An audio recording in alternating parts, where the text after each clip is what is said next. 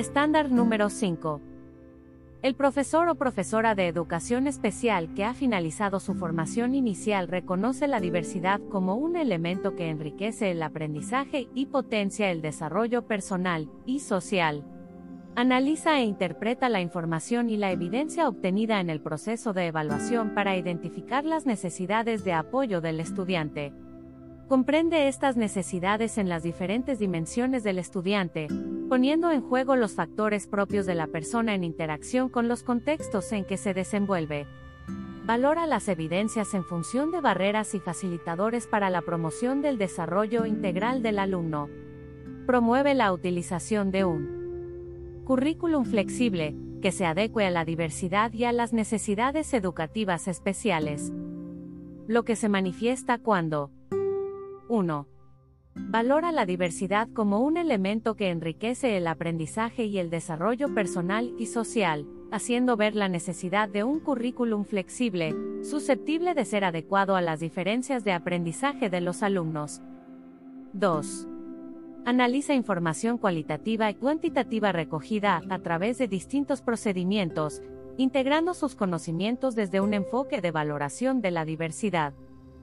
3. Integra la información interdisciplinaria dada por otros profesionales para calibrar las necesidades de apoyo pedagógico del estudiante. 4. Utiliza los resultados de la evaluación de las distintas dimensiones de la persona humana para la comprensión y caracterización integral del estudiante en el contexto escolar, familiar y comunitario. 5. Identifica barreras y facilitadores del aprendizaje, a partir de la evidencia recogida, a fin de regular su acción pedagógica. 6.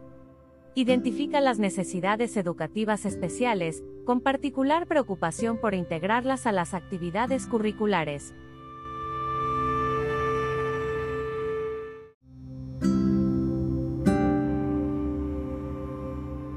Estándar número 6. El profesor o profesora de educación especial que ha finalizado su formación inicial toma decisiones educativas y pedagógicas de manera permanente y continua para optimizar el aprendizaje y la participación del estudiante, según la diversidad del aula y las necesidades de apoyo identificadas.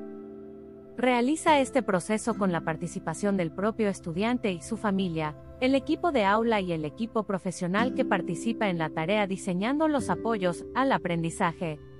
Comunica de manera efectiva a los miembros de la comunidad educativa y otras redes el diseño de los apoyos en función de las necesidades de aprendizaje, comprometiéndolos en la acción educativa para la promoción del desarrollo de la persona que presenta necesidades educativas especiales. Lo que se manifiesta cuando 1 Respeta las consideraciones éticas en la comunicación a terceros de la evaluación y los planes de apoyo, considerando al propio estudiante, su familia y entorno. 2. Diseña y aplica con el equipo profesional los tipos de apoyo necesarios, demostrando sensibilidad frente a las inquietudes y preocupaciones de la familia. 3. Comunica los resultados de la evaluación multidimensional y el plan de apoyo al propio estudiante y a su familia, favoreciendo la participación y el compromiso. 4.